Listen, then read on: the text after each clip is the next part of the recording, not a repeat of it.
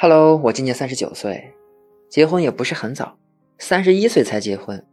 新婚时期想过一年二人世界，再要孩子。后来工作上得到了上升，每天都很忙很累，所以又耽误了两年。好不容易三十五岁一切安稳下来了，开始备孕，却发现怎么也怀不上。医生说呀，我们夫妻双方是不明原因不孕，加上生育高龄，建议最好做试管。开始我和我老公挺抵触的，但是架不住想要孩子，一个月一个月的不中，内心非常煎熬。最后跟家人商量，决定做试管。做之前呀，我也大概了解了一下，发现很多姐妹说取卵的过程很痛苦，对身体影响特别大，搞得我心灰意冷，一度想放弃。老公安慰我说，可以再试试，实在忍不了，我们就不要孩子了。两个人相伴到老也挺好的，但我知道他只是在安慰我，因为他很喜欢孩子。中间也曾经质问过他，爱的是我这个人，还是我的子宫？在生育这个问题上，我不要求他是圣人，但要知道他的真实想法。还好他是个靠谱的男人，打消了我的顾虑。最终，我们一起走上了试管婴儿这条路。个人感觉啊。从生理上来讲不是很痛苦，精神上过程略有点折磨，但也谈不上痛苦。可能每个人的承受能力都不一样。咨询时，医生告诉我可以做一代，也可以直接做三代。我们直接选了三代。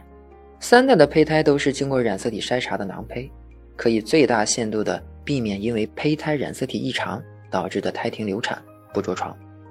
我们当时想的就是最大限度的保护身体，节省时间。毕竟，比起多花两三万块钱胎停流产的风险，我们更不愿意接受。事实证明，我们的决定是多么的明智啊！三代试管婴儿的流程也很简单，双方先检查身体，这一阶段会抽很多管血，所有结果出来之后，就找医生定方案。我看我所在的医院三代全是拮抗剂方案，进州后打促排针，隔天抽血加阴道 B 超，观察卵泡生长情况。抽血和 B 超都谈不上痛苦，促排针打肚皮还有点小疼。促排过程大约持续了九到十天，也就是说，大概要连续十天，每天去医院报道。这一点对于有正常工作的人来说可能有点麻烦，需要频繁请假。我当时是管理层了，时间比较自由，但是上班族姐妹要想好怎么请假，怎么跟公司说。大约十天后啊。卵泡成熟就可以打叶针了，叶针是肌肉针，打屁股，一般都安排在晚上。打完叶针，隔天取卵。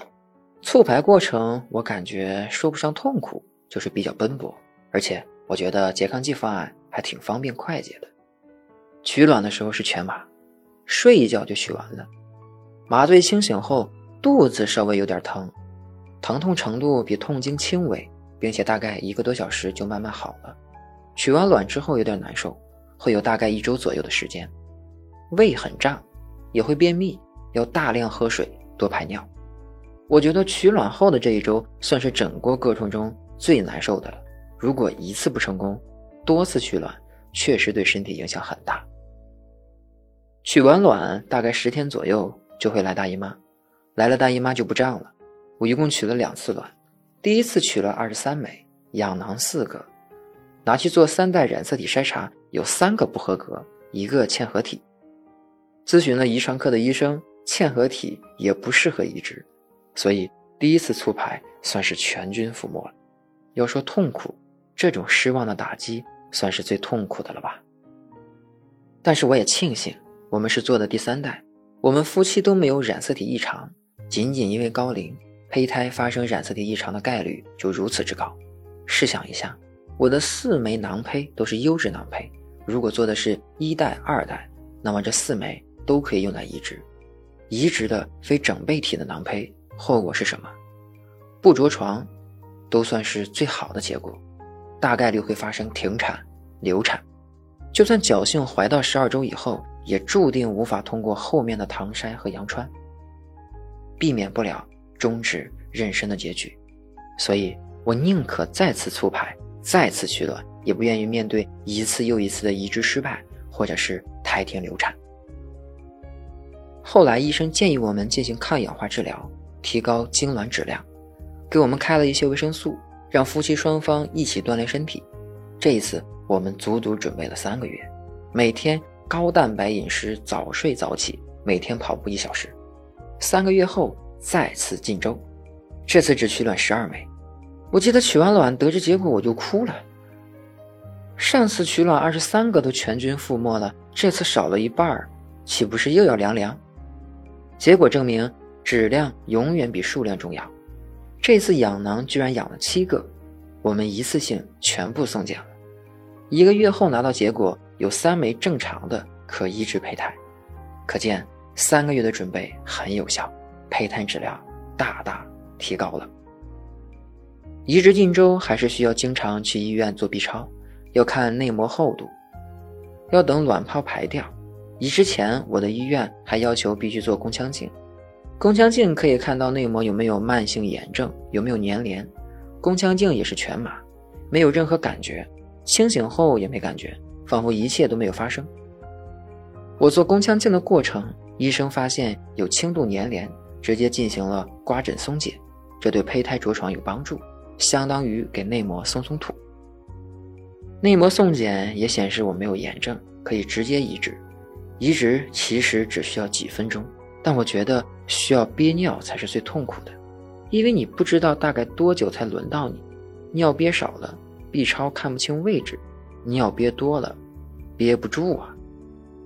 我当天憋尿憋到全身被汗湿透，汗水顺着额头往下淌。后来去卫生间好几次，每次都只敢尿一点点。你试想一下，快憋爆的时候。要有多么强大的意志力，才能忍不住一泻千里？后来开始移植的时候，医生用 B 超仪按住我的肚子，我肌肉都僵硬了。医生让我放松，但我真怕一放松，尿都会喷出来。移植好，医生让我看着屏幕上的小小亮点，告诉我那就是宝宝。但我已经无暇顾及了，满脑子只有一个念头，那就是我想尿尿。移植完，我觉得整个试管过程最痛苦的就是憋尿，没有之一。我宁可打针抽血，也不想憋尿。我移植了一枚经过了染色体筛查的六 AB 囊胚，移植后九天测试纸双杠，十二天验血 hCG 六百五十，隔天查翻倍，查了大概三次，一切都正常。移植第二十六天 B 超看到了胎心、胎芽。我的试管医院主张优胜劣汰，不提倡过度保胎，所以我移植后只遵医嘱吃了地区孕酮，没有其他任何保胎措施。